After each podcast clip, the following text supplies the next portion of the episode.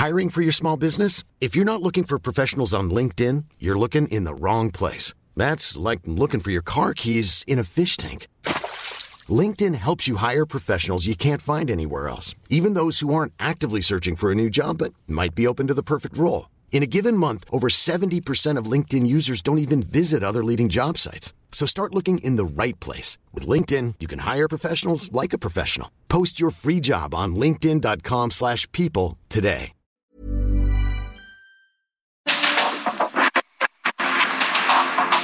Porque el mundo actual no se entendería sin la economía, las finanzas y los negocios.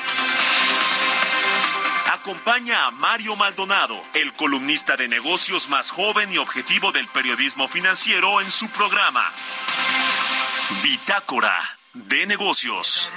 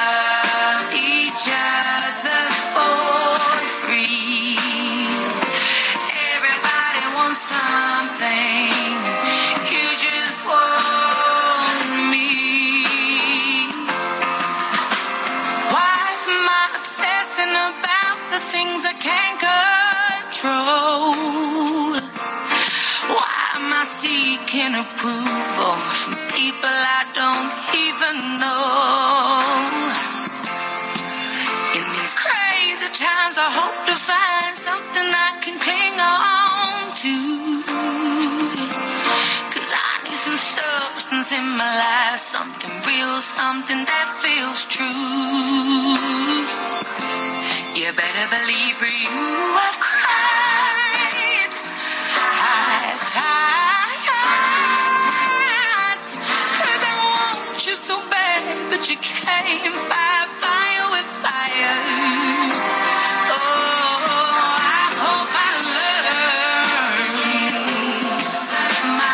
tal? ¿Cómo están? Muy buenos días. Bienvenidos a Bitácora de Negocios. Yo soy Mario Maldonado y qué gusto me da saludarlos en este jueves 11 de mayo del 2023. Estamos transmitiendo en vivo como todos los días aquí en la cabina del Heraldo Radio. Muchísimas gracias por acompañarnos en punto de las seis que abrimos esta barra informativa de noticias del Heraldo de México, del Heraldo Radio, a quienes nos escuchan por la 98.5 de FM en la capital del país. Eh, un saludo también a todos los que nos siguen en el resto de la República Mexicana a través de las estaciones hermanas del Heraldo Radio, en Guadalajara, en Monterrey, en Oaxaca, en La Laguna, en Tampico, en Tuxtla Gutiérrez, Chilpancingo, Yucatán el Istmo y en el sur de los Estados Unidos también, en, Brownsville y en McAllen y en otros, muchos otros eh, estados y ciudades de, de nuestro vecino del norte de Estados Unidos y a quienes siguen también el programa en la radio por internet en cualquier parte del mundo o escuchen el podcast de Bitácora de Negocios. A todos, muchísimas gracias por mandarnos sus mensajes y por escucharnos y compartir una hora con nosotros y bueno, si se quedan aquí en esas frecuencias también del Heraldo Radio, pues eh, que compartan también con mis compañeros que vienen en el resto del día en los otros programas y comenzamos, comenzamos este jueves como todos los días un poquito de música antes de entrar a la información. Estamos escuchando a Adele. Se llama I Drink I Drink Wine esta canción de la cantante inglesa Adele que es de su cuarto álbum de estudio eh, y recibió positivos que, comentarios positivos de los críticos de la música.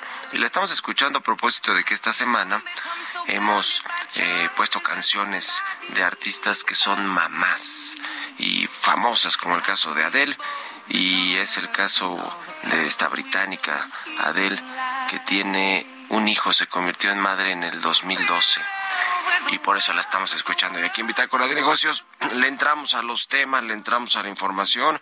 Vamos a hablar con Roberto Aguilar, lo más importante que sucede en los mercados financieros. China reporta menor inflación en abril y aviva temores de recuperación económica más lenta. Habría recesión mundial si no se amplía el techo de la deuda de Estados Unidos, advierte Janet Yellen en la reunión del G7, y Google contraataca a ChatGPT con Bard. Es su nueva apuesta de chat inteligente, la inteligencia artificial a todo lo que da con las empresas tecnológicas. Le vamos a entrar en esos temas con Roberto Aguilar, vamos a platicar también con Gerardo Flores, como todos los jueves. Vamos a hablar sobre la nueva ley de ciencia y tecnología en México, la que sustituyó o, va a sustituir ya prácticamente está eh, aprobada y promulgada la ley de va a sustituir al CONACIT más bien que así como que funcionaba muy bien en este sexenio pues no no fue realidad con eh, eh, Luz María Luz Elena Álvarez Bulla se llama Elena María Elena María Elena Álvarez Bulla que más bien ha hecho un desastre en el CONACYT y le han quitado recursos y becas a los investigadores, a los estudiantes, en fin, eh, todo lo que han venido a cambiar y en muchos sentidos eh, lo que funcionaba, pues también lo han cambiado y pues lo han echado abajo. Es el caso de la, de la ciencia y la tecnología en México y vamos a platicar de eso, de qué es lo que cambia con el nuevo instituto que sustituye al CONACIT y, cuál es pues, la perspectiva de la ciencia y la tecnología, la innovación, el desarrollo en México. Vamos a hablar además con Salomón Chertorivsky, diputado de Movimiento Ciudadano, sobre pues este decreto para declarar eh, pues finalizada la pandemia de COVID-19, eh, qué significa para México. Y vamos a entrar también a los temas de salud, cómo está el sistema de salud mexicano, cómo está el, desabasto de medicamentos. El presidente del observador se la pasa diciendo que al final del sexenio México va a tener un sistema de salud mejor que el de Dinamarca, que pues eso ya más bien es una mala broma, ¿no? Para todas las personas que no tienen servicios de salud, que no tienen medicamentos o que van, nada más hace falta pararse en una clínica del ISTE o del IMSS para pues darse cuenta de la deficiente, eh, del deficiente, por decirlo menos, sistema de salud que tenemos en México. Pero ahora vamos a entrar a los detalles, vamos a hablar también con Jesús López, subdirector de análisis económico del Banco Base, sobre la inflación de Estados Unidos. Ayer salió el dato de la inflación de abril en Estados Unidos, fue de 4.9%. También sobre la eh, posibilidad de que haya recesión en Estados Unidos y de cómo pues esto va a afectarle a México. Eh, en todo caso. Así que de estos y otros temas vamos a hablar hoy aquí en Bitácora de Negocios. Quédense con nosotros en este jueves 11 de mayo. Vámonos al resumen de, la, de las noticias más importantes para comenzar este día con Jesús Espinos.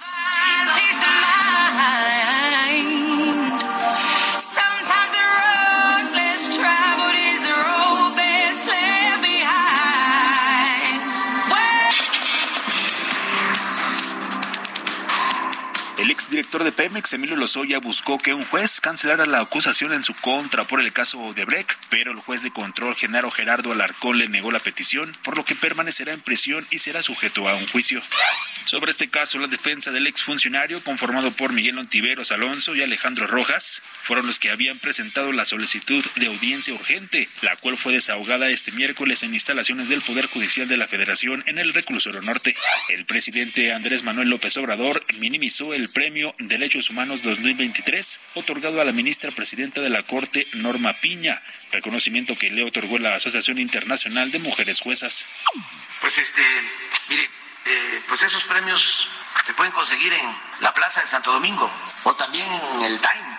Acuérdense de esta revista famosa internacional que decía El economista del año. Siempre era un secretario de Hacienda de México de la época del el saqueo, de la corrupción, los presidentes de México de aquel entonces. De acuerdo con personas familiarizadas con el tema, Citigroup está cerca de un acuerdo para vender la mayoría de sus operaciones minoristas de Banamex al Grupo México por aproximadamente 7 mil millones de dólares. El secretario de Turismo Miguel Torruco aseguró que en lo que va del sexenio han ejercido 500 mil 770 millones de pesos en infraestructura turística, la cantidad más grande que se haya visto en los últimos 60 años. Al anunciar el Festival del Viento en Nayarit, que se celebrará del 12 al 15 de mayo, dijo que con los recursos invertidos en obras turísticas, deja atrás a aquellos que aseguran que el turismo no tiene presupuesto.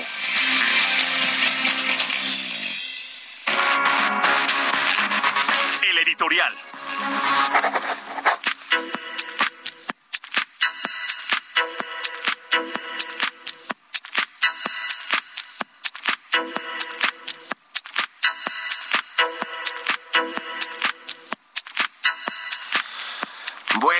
En México el tipo de cambio pues sigue fortaleciéndose. Ayer le platicamos aquí con Roberto Aguilar el dato de que alcanzó un nuevo mínimo eh, pues histórico de 17.8 más o menos era el día de ayer eh, estas cotizaciones que alcanzó el tipo de cambio.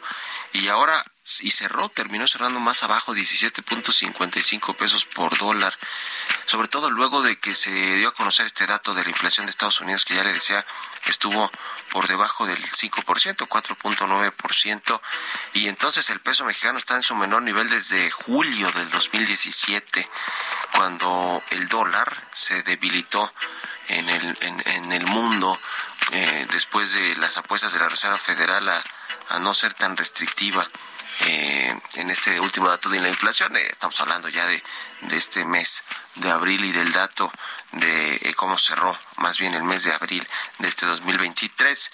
el peso, que lo comentamos siempre aquí, es una moneda muy líquida, muy negociada en los mercados de divisas a nivel internacional y es pues la segunda moneda de los países emergentes con más ganancias prácticamente en los últimos meses y semanas. De hecho, ayer fue la segunda con mayor eh, pues incremento en el precio con respecto al dólar.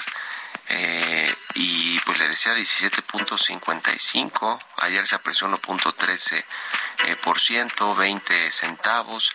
Y bueno, pues esto, ¿qué es lo que sugiere que el peso esté tomando fuerza?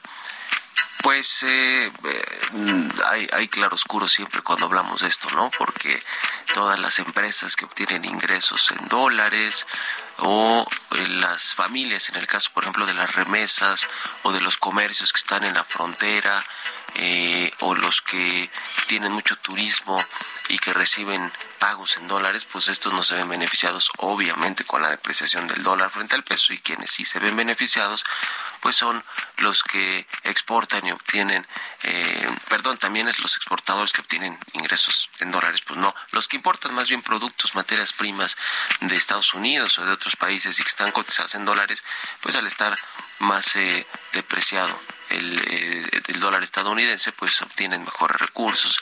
En fin, es un tema ahí de claroscuros. Lo cierto es que no necesariamente sugiere eh, que en México la economía está muy sólida o que no, digamos, eh, aun cuando sí hay equilibrio financiero, estabilidad macroeconómica y financiera, pues no quiere decir que eso es lo que está haciendo que se fortalezca el peso, sino más bien lo que sucede con el dólar estadounidense y los datos que se entregan allá en los Estados Unidos, como este que tuvimos ayer de la inflación para el mes de abril. Así que finalmente, pues no es malo que el peso esté, esté fuerte, es una moneda, le decía que además, pues le gusta mucho a los inversionistas, es la realidad, es una moneda que se negocia mucho en los mercados internacionales.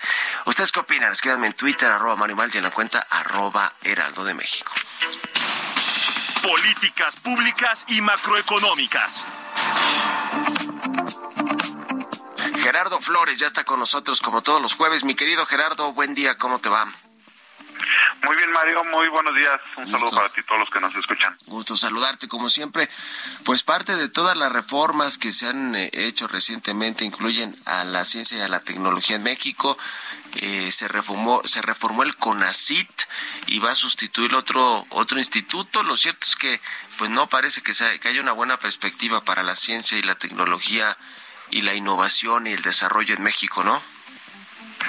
Así es. Eh, mira, pues digo, aparte de la forma en la que fue aprobada esta ley, sobre todo en el Senado, donde no hubo ni siquiera reunión de comisiones, este, se este, ocurrió en la madrugada, no hubo discusión, este, me parece que, y que todo apunta que en base al, a, la última resolución que adoptó la Corte en el caso de la primera parte del Plan B, pues todo apunta a que esta legislación, este decreto completo, muy probablemente cuando tenga que ser analizado por la Corte, pues va a ser este, declarado inválido de igual manera, ¿no? Pero bueno, eh, en el contexto de la, de la aprobación de esta ley, eh, la titular del CONACID, Marilena Álvarez Buila, eh, se jactaba, hay que hay que señalar eso porque se, se jactaba de que México eh, en el periodo neoliberal decía ella que era de 2012 a 2018 o así lo marcaba en la, lo marcó en una presentación que hizo en, en la mañanera que a pesar de todo el dinero que se invertía eh, según ella México había caído 16 lugares en, el índice de innovación eh, y que mientras tanto eh, durante la cuarta transformación con mayor austeridad había México había avanzado seis lugares. ¿no? Eh, si te pones a revisar es la información, es una información eh, idéntica que presentó en el Senado, ahí dijo que era esta información provenía de un índice de eficiencia de innovación que publica la Organización Mundial de la Propiedad Intelectual. Bueno, pues resulta que ese índice, la, la, la OMPI, dejó de publicarlo en 2019 porque hizo una auditoría de ese indicador y dijo que pues estaba la metodología con la que estaba construida construido pues daba lugar a, una variabilidad muy alta en, el resultado y podía provocar comparaciones engañosas, ¿no? Y entonces lo dejó de publicar en 2019 y, y, entonces resulta que como era un indicador que a ella sí le convenía, no obstante la OMPI justamente decía que tenía una muy alta variabilidad, eh, pues resulta que ella lo usa para presumir que México cayó 16 lugares entre 2013 y 2018 y lo que está muy extraño es que presuma que de 2019 a la fecha o de 2018 a la fecha hemos aumentado seis lugares cuando la OMPI dejó de publicar ese indicador desde 2018, ¿no?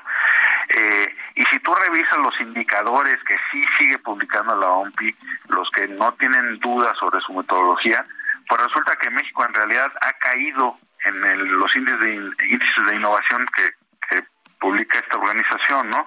Entonces, entre 2012 y 18, México avanzó 23 lugares en el índice de innovación, ¿no? O sea, sí mejoró y mejoró 23 lugares en el ranking de países mientras que de 2018 a la fecha hemos caído dos lugares, ¿no?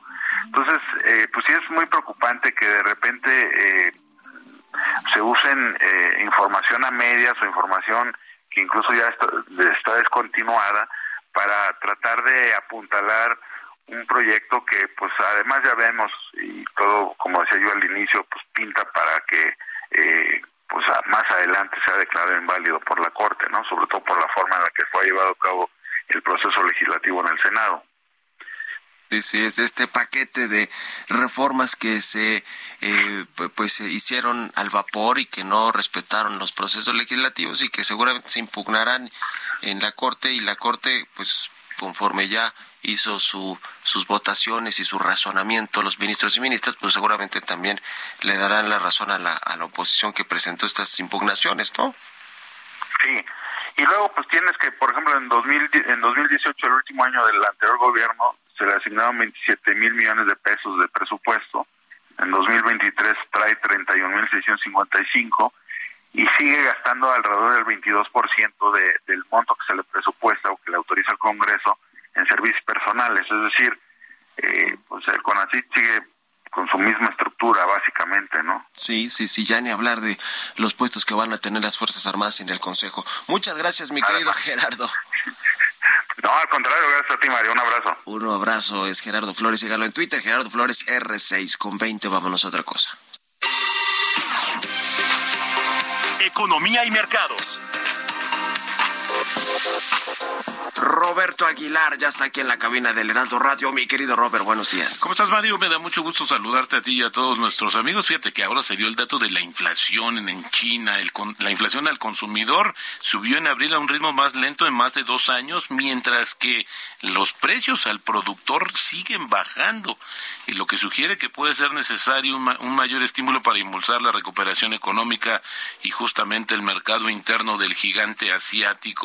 Bueno, pues también eh, te comento que los argumentos a favor de que la Reserva Federal ponga fin a las alzas de tasas se fortalecieron tras conocerse justamente que la inflación al consumidor en Estados Unidos subió un poco menos de lo esperado en abril. Los futuros reflejan ahora una probabilidad de 90% de que las tasas se queden en el nivel actual en junio contra una probabilidad previa de 80% y algunos más anticipan una baja de tasas antes de que finalice el año. También el tema de esta situación, eh, Mario, de la negociación política para aumentar el techo de la deuda de Estados Unidos, pues está atrayendo los focos internacionales y justamente al inicio de la reunión del G7 de estas economías, eh, las más importantes del mundo, que se lleva en Japón y que tiene como invitados a India, Indonesia y Brasil, pues ahí la secretaria del Tesoro de Estados Unidos dijo que si no se eleva el límite de la deuda, eh, esto va a generar un impago sin precedentes por parte de Estados Unidos y desencadenaría una recesión económica mundial y podría socavar el liderazgo económico mundial de su país. Eso sí, está en discusión. Por otra parte, te comento que el Banco de Inglaterra subió un cuarto de punto sus tasas de interés de referencia, lo que supone la decimosegunda reunión consecutiva en la que eleva el costo de la deuda para combatir la elevada inflación. Fíjate que la inflación británica, que está por encima del 10%, duplica la de Estados Unidos y es muy superior a la de la zona euro, así es que es muy probable que todavía aumenten más las tasas. También relacionado justamente con el techo de la deuda, fíjate que ayer el costo de asegurar la exposición a la deuda pública estadounidense alcanzó nuevos máximos mientras seguían estancadas las conversaciones. Esto medido a través justamente de los eh, credit eh, fall swaps, estos diferenciales este, que justamente cotizan en el mercado. Y interesante, Mario, porque fíjate que la probabilidad de que entre justamente en una recesión, más bien en una suspensión de pagos, es un poco más baja de lo que teníamos en 2011. ¿Te acuerdas que en 2011 hubo esta misma situación y sí hubo afectaciones a menor nivel o a, nivel interno, pero pues ahora con la situación más compleja?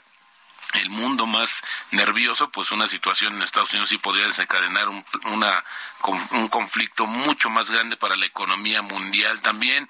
Justamente te comento que el presidente ejecutivo de NopenAI pues va a comparecer por vez primera ante una comisión del Senado el próximo martes. Hay un debate justamente sobre todo el tema de la inteligencia artificial y bueno, ayer Google que presentó con bombo y platillo su contraataque justamente contra el chat GPT, BAR se llama, había que ver, está, es muy prometedor según lo que se dice, pero bueno, había que ver. Y el tipo de cambio, Mario, fíjate, cotizando ahora en 17.57. Hoy vuelve a marcar un nuevo mínimo del año en 17.54 y con esto tenemos una ganancia anual de 9.6% y más gasolina para que el presidente pues siga presumiendo el peso fortacho. El peso con todos los claroscuros que representa también tener una moneda fuerte y que siempre los hemos platicado aquí mi querido Robert. Gracias y nos vemos a ratito en la televisión. Gracias Mario, muy buenos días. Roberto Aguilar, síganlo en Twitter, Roberto AH, vámonos a la pausa y regresamos.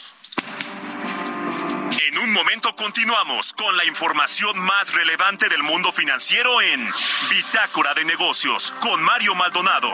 Regresamos.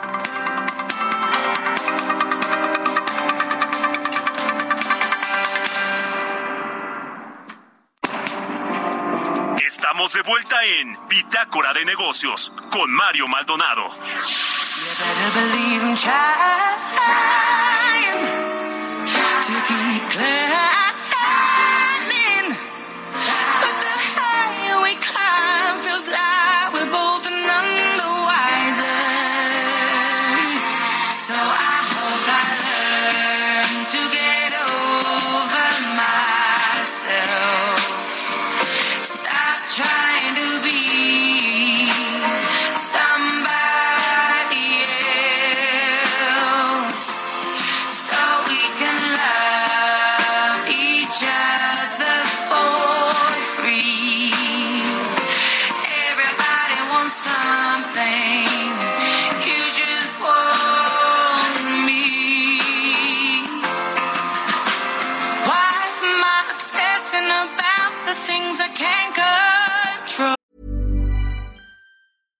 Sandra, and I'm just the professional your small business was looking for. But you didn't hire me because you didn't use LinkedIn jobs. LinkedIn has professionals you can't find anywhere else, including those who aren't actively looking for a new job but might be open to the perfect role, like me.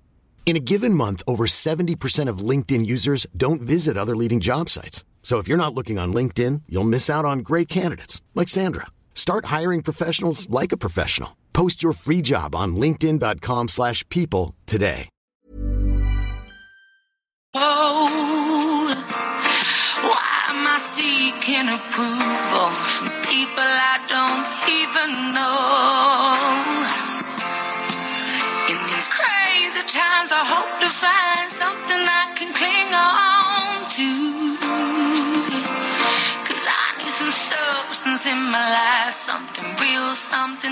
Ya estamos de regreso aquí en Bitácora de Negocios. Son las 6 de la mañana con 31 minutos, tiempo del centro de México.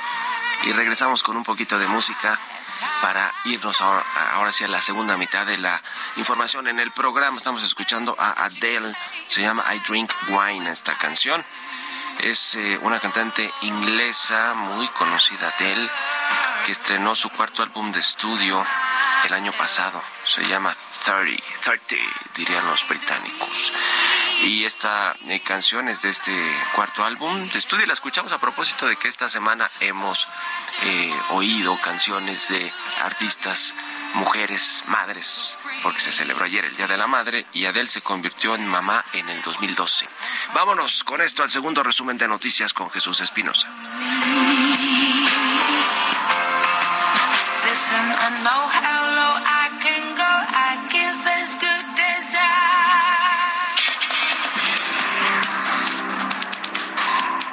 Asesor económico del American Chamber México, Luis Fonserrada, señaló que la AmCham elevó su estimación de crecimiento económico para 2023 de 1.2 a 1.9%, mientras que para 2024 la expectativa es un avance de 2.1%. El Consejo Coordinador Empresarial, la Confederación Patronal de la República Mexicana y la CONCAMIN promoverán las bondades del nearshoring en México en visitas que realizarán a Israel, nación con la que actualmente se comercian más de mil millones de dólares. La pandemia por COVID-19 dejó un severo impacto económico, social y sanitario en el gobierno y las empresas en México, así como una dolorosa experiencia para las familias mexicanas a lo largo de tres años y tres meses. Así lo consideró la Confederación Patronal de la República Mexicana.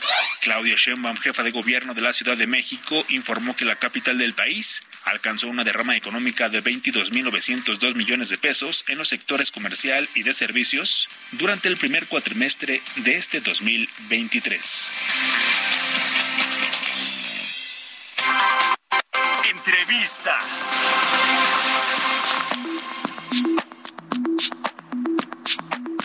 Y ya le decía, vamos a platicar con Salomón Chertorivsky, él es diputado federal de Movimiento Ciudadano. ¿Cómo estás, Salomón? Muy buenos días. Hola Mario, con el gusto de siempre te saludo a ti y a tu auditorio. Igualmente, pues primero platicar contigo sobre el tema de la pandemia de COVID-19 que ya se decretó el final de la emergencia sanitaria, se hizo este anuncio pues luego de tres años muy duros de, de pandemia, ya se considera que, el, que México cumple con estas características que indica la Organización Mundial de la Salud para que ya no haya emergencia sanitaria. Eh, ¿Cómo ves este tema? Y también pues hay que hacer debidamente una reflexión sobre cómo se gestionó la pandemia en México eh, con, con pues todos estos eh, personas que perdieron la vida lamentablemente por el COVID-19. Eh, correcto, Mario. A ver, eh, yo lo dividiría en tres. Eh, lo primero es si eh, se declara terminada la emergencia sanitaria global, pero pues el virus sigue circulando y, y el COVID pues seguirá estando con nosotros. Por tanto, hay todavía cosas que hacer. Eh, lo que ya aprendimos, pues no dejemos de hacerlo. Este, ya sabemos que si tenemos una enfermedad respiratoria, pues si podemos no ir a trabajar o no salir de casa, pues mejor, si no, hagámoslo con cubreboca. Eh, necesita el país un esquema de vacunación con la vacuna bivalente, es decir, la que tiene incluye ya la cepa Omicron. Todas las vacunas que se pusieron en México son monovalentes con la cepa original de Wuhan. Son vacunas que ya no sirven necesitamos un esquema de vacunación para el país, insisto, con la vacuna bivalente. Necesitamos liberar los registros de antivirales del Paxlovid y el Remdesivir para que esté al acceso de la población y no a cuentagotas en algunos hospitales públicos. Y necesitamos hacernos cargo del COVID largo, es decir, muchas de las personas que padecimos COVID tenemos o seguiremos con algunos síntomas, algunos temas que el sistema de salud tendrá que atender. Segundo, como bien lo decías, 800 mil muertes no pueden pasar como si nada sucedió.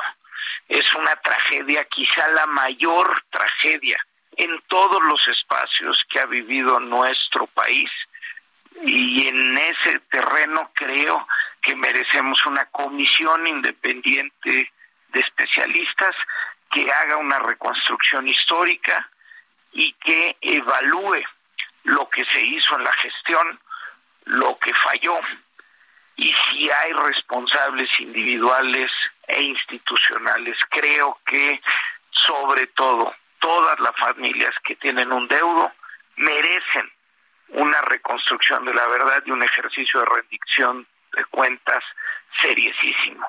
Y tercero, Mario, eh, mira, va a volver, va a volver a haber una pandemia en el mundo. No la deseamos, no, no la queremos este, inmediata, en fin, pero pues eventualmente vendrá y tenemos que actuar en consecuencia con lo que aprendimos. Necesitamos mejorar nuestros protocolos, necesitamos mejorar nuestros sistemas de información, necesitamos tener reservas estratégicas con antivirales, con material de protección para personal médico y de enfermería.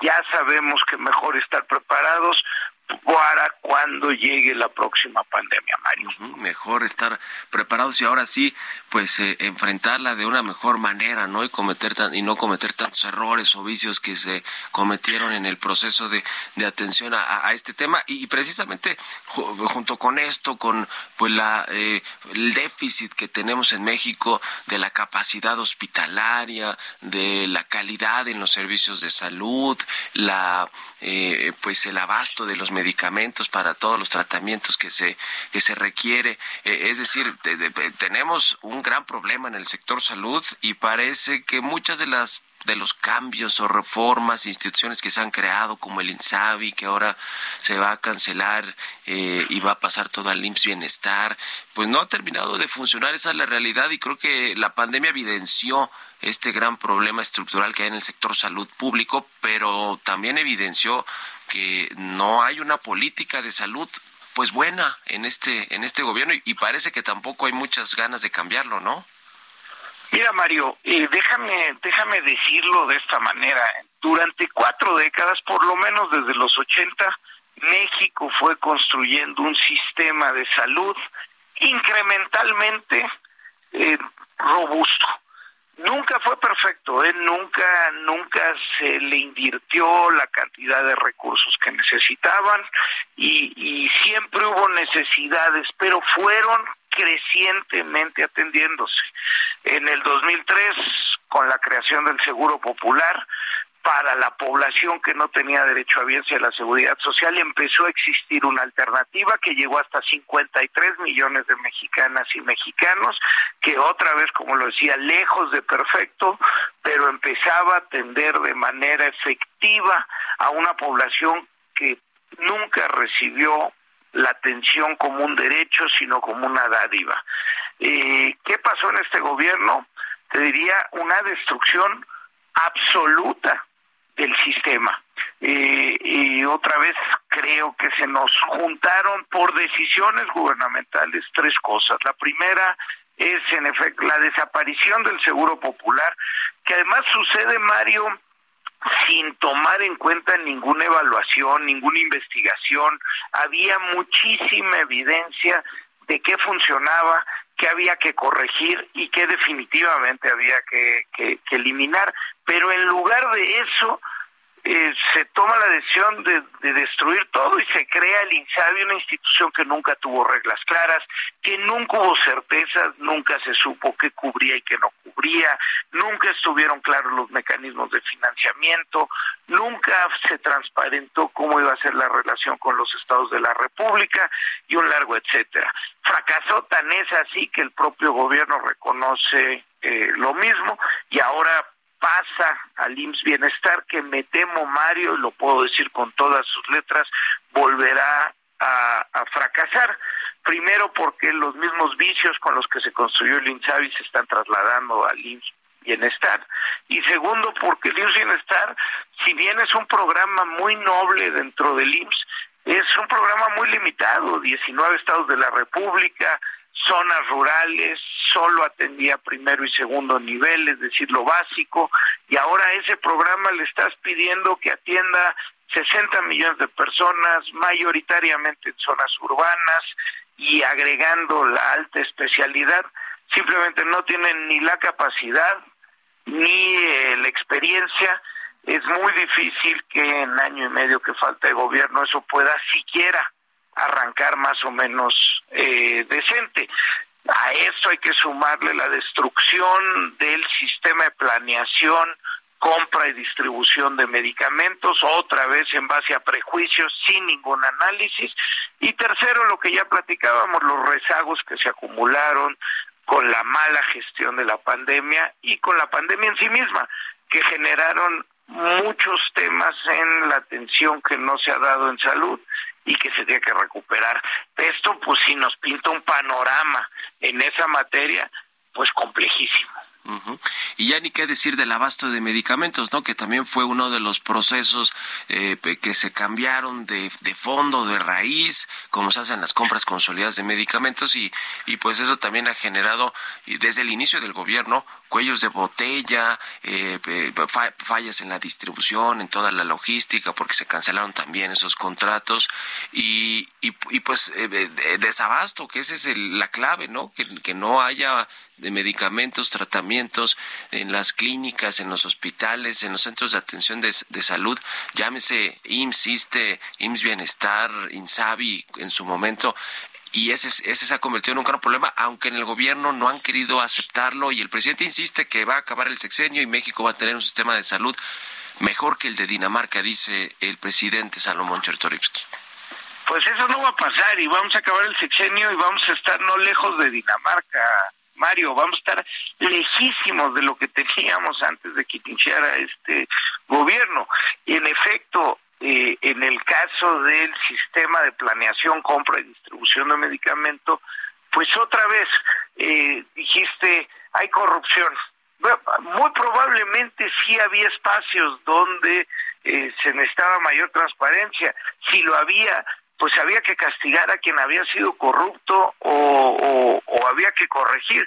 Pero en lugar de eso, destruyes, por ejemplo, todo el proceso de compras consolidadas que manejaba el, Instituto Mexicano del Seguro Social, donde Mario, más de 500 funcionarios públicos año con año hacían todos los estudios de oferta y demanda que son complejísimos, hacían los estudios para poder comprar los medicamentos de patente, que ahí no hay una licitación, ahí hay una negociación porque hay un monopolio natural.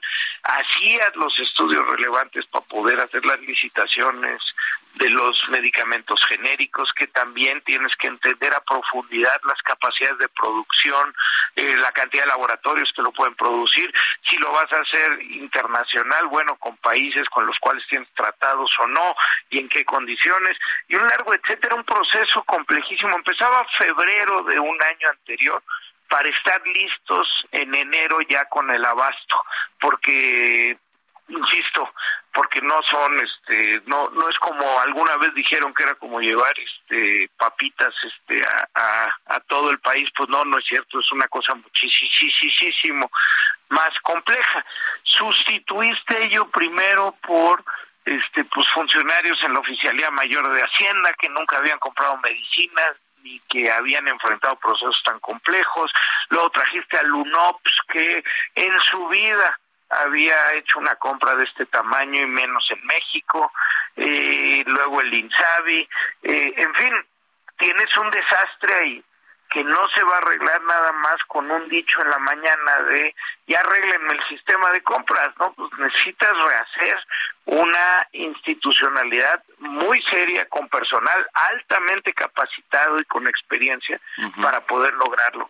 No va a pasar, Mario, no va a pasar y es muy triste porque, insisto, hay muchos fracasos que pueden ser fracasos políticos o, o, fracasos incluso financieros, ¿no? Vaya, construyes un aeropuerto que no sirve, tiraste dinero, bueno, órale, es dinero, pero aquí cada fracaso son vidas, Mario, son vidas. Es, es un tema muy preocupante. Te agradezco, como siempre, estos minutos. Salomón Chertorivsky, diputado federal de Movimiento Ciudadano. Estamos en contacto, si nos permites, y muchas gracias. El agradecido siempre yo, Mario. Hasta luego, que estés muy bien. Igualmente, hasta luego. Buen jueves, 6 con 46 minutos. Vamos con las historias empresariales. Historias empresariales. DHL Express anunció la inversión de 120 millones de dólares para su hub en el aeropuerto de Querétaro. Nos platica de esto Giovanna Torres.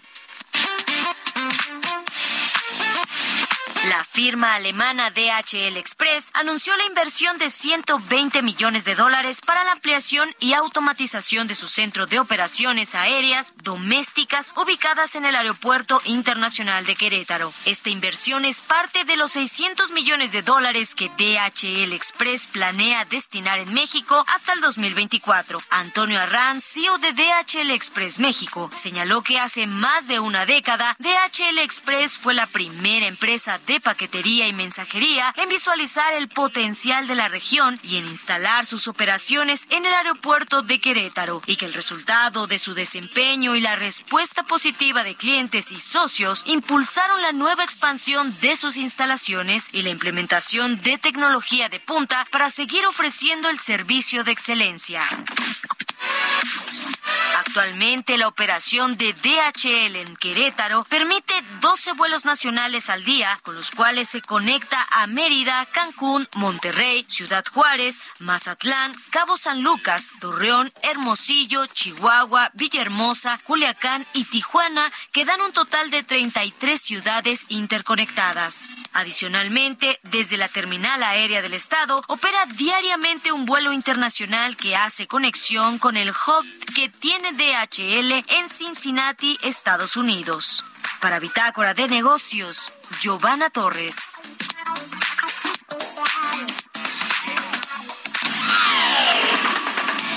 Mario Maldonado en Bitácora de Negocios.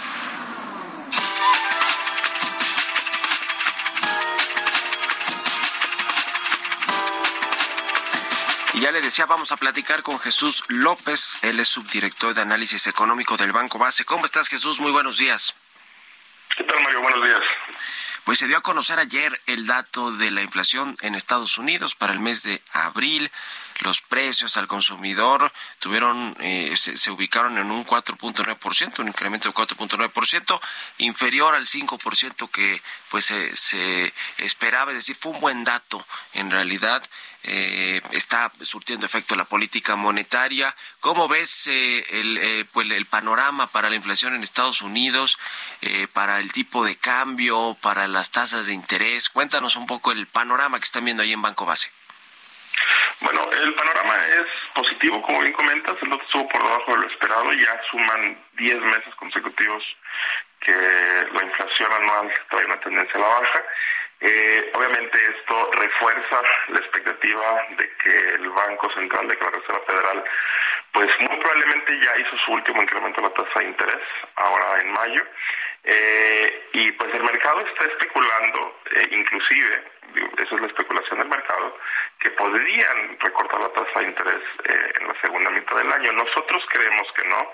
Incluso la misma Reserva Federal ha sido muy clara eh, y ha puesto mucho hincapié en que las tasas se van a mantener en un nivel elevado por un periodo de tiempo prolongado eh, para que la inflación regrese al objetivo del 2%. Pero como quiera, pues esta expectativa, el efecto que tiene, pues ha sido de un debilitamiento del dólar, entonces eso obviamente ha permitido también que el peso gane algo de fuerza en el corto plazo y por eso lo estamos viendo a niveles mínimos desde el 2017. Eh, ahora, no solo eso, eh, con expectativa de tasa, perdón, con respecto a la expectativa de tasas de interés, pues ahora nosotros sí creemos que es probable que la FED mantenga la tasa sin cambios el 14 de junio. Todavía hay datos importantes por darse a conocer. De hecho, un día antes del 14 de junio, el día 13, se publica la inflación de mayo. Entonces, pues digo, siempre hay información que puede mover o ajustar las expectativas. Pero pues por lo pronto lo que podemos esperar nosotros es un dólar relativamente débil frente a sus principales cruces. Ahora, no quiere decir esto eh, que el peso se va a seguir apreciando de forma sostenida, no quiere decir esto eh, que no existen otros riesgos, siendo los principales en el corto plazo el tema del techo de la deuda en Estados Unidos que sigue sin resolverse. La verdad es que pues había mucha expectativa de que esta semana se iba a estar discutiendo, pero no ha habido ningún tipo de avance hasta ahorita. Eh, y pues adicional a eso, pues yo creo que el riesgo, eh, obviamente latente, de que si no se cumple el, incremento del techo de la deuda o su eliminación, pues en Estados Unidos puede haber alguna especie eh, de incumplimiento de obligaciones. Creemos que eso es poco probable, pero solamente la expectativa, solamente el nerviosismo, pues tiene efectos en el mercado y de hecho, pues eh, los CDS eh, para la deuda de Estados Unidos han tenido un incremento importante en semanas recientes, justamente por ese, ese miedo. Y también, pues tenemos nosotros un modelo de probabilidad de recesión que se basa en tasas de interés en diferenciales de tasas de interés y esa probabilidad de recesión ya se fue arriba del 90%. Entonces, eh, pues digo, es un riesgo muy, muy palpable en los mercados financieros y si se llega a materializar, pues ahí sí nos puede pegar desde el punto de vista de la economía real. Este tema del techo de la deuda de Estados Unidos eh, que se está negociando y que ha generado ahí varios pues jaloneos, vamos a decirlo así, en el, en el, en el Congreso, en el gobierno, y dice Janet Yellen que pues de no llegarse a un acuerdo esto puede tener repercusiones en, en, la, en, la economía serias, ahora que se habla de recesión. Eh, ¿Por qué es tan importante? Cuéntanos un poco para la audiencia y, y, y cuál es tu pronóstico en un minutito, por favor, Jesús. Sí, cómo no. Pues en Estados Unidos históricamente tienen, eh, vaya, la deuda ha sido creciente, ellos se financian mucho con deuda para su gasto público, operan con déficit desde muchísimos años, eh, y pues en una intención de evitar que esa deuda explote o se vaya eh, de forma descontrolada al cielo, pues eh, implementaron ese techo ya hace varias décadas y siempre lo suben para poder seguir gastando y para poder seguir pagando su deuda. Eh, aquí el tema es que si no lo logran eh, subir antes de junio, que se les acabe el tiempo, pues tienen obligaciones o, pagos del servicio de deuda que no van a poder cumplir y eso obviamente pues afectaría mucho ahí la percepción de riesgo sobre Estados Unidos. Existe el riesgo de recortes a la calificación crediticia de ellos y pues eso tendría repercusiones para el resto de los mercados financieros negativas, ¿no? Un default americano no es nada bueno este a nivel internacional. Entonces, ¿cuál es nuestra expectativa de esto? Creemos que lo van a resolver, pero de última hora. Y de aquí entonces podemos esperar bastante volatilidad, sobre todo en el mercado de bonos y el mercado cambiario, que es muy sensible a factores de riesgo. el, el, mercado cambiario que de hecho pues ayer no le fue muy bien eh, eh, a Estados Unidos con este tema del dólar y con lo que sucede con su economía y este asunto de el techo de la deuda y el posible pues default o cosas por el estilo que puedan avecinarse si es que no se llega a un acuerdo pronto. Pues muchas gracias, eh, Jesús López, subdirector de análisis económico de Banco Base, por estos minutos y muy buenos días. A ti, Mario, buen día. Que estés muy bien. Con esto nos despedimos. Gracias a todos ustedes por habernos acompañado este jueves aquí en Bitácora de Negocios. Se quedan en estas frecuencias del Heraldo, del Heraldo Radio con Sergio Sarmiento y Lupita Juárez. Nosotros nos vamos a la televisión, al canal 8 de la televisión abierta, las noticias de la mañana. Y nos escuchamos aquí mañana tempranito a las 6. Muy buenos días.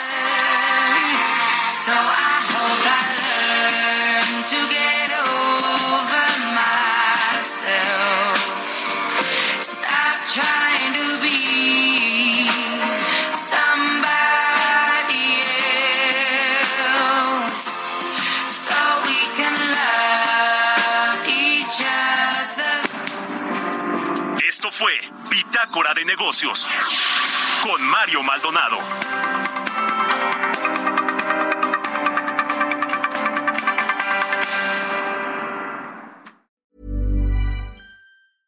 Mom deserves the best, and there's no better place to shop for Mother's Day than Whole Foods Market. They're your destination for unbeatable savings, from premium gifts to show-stopping flowers and irresistible desserts. Start by saving 33% with Prime on all body care and candles. Then get a 15-stem bunch of tulips for just $9.99 each with Prime. Round out Mom's menu with festive rosé, irresistible berry chantilly cake, and more special treats. Come celebrate Mother's Day at Whole Foods Market.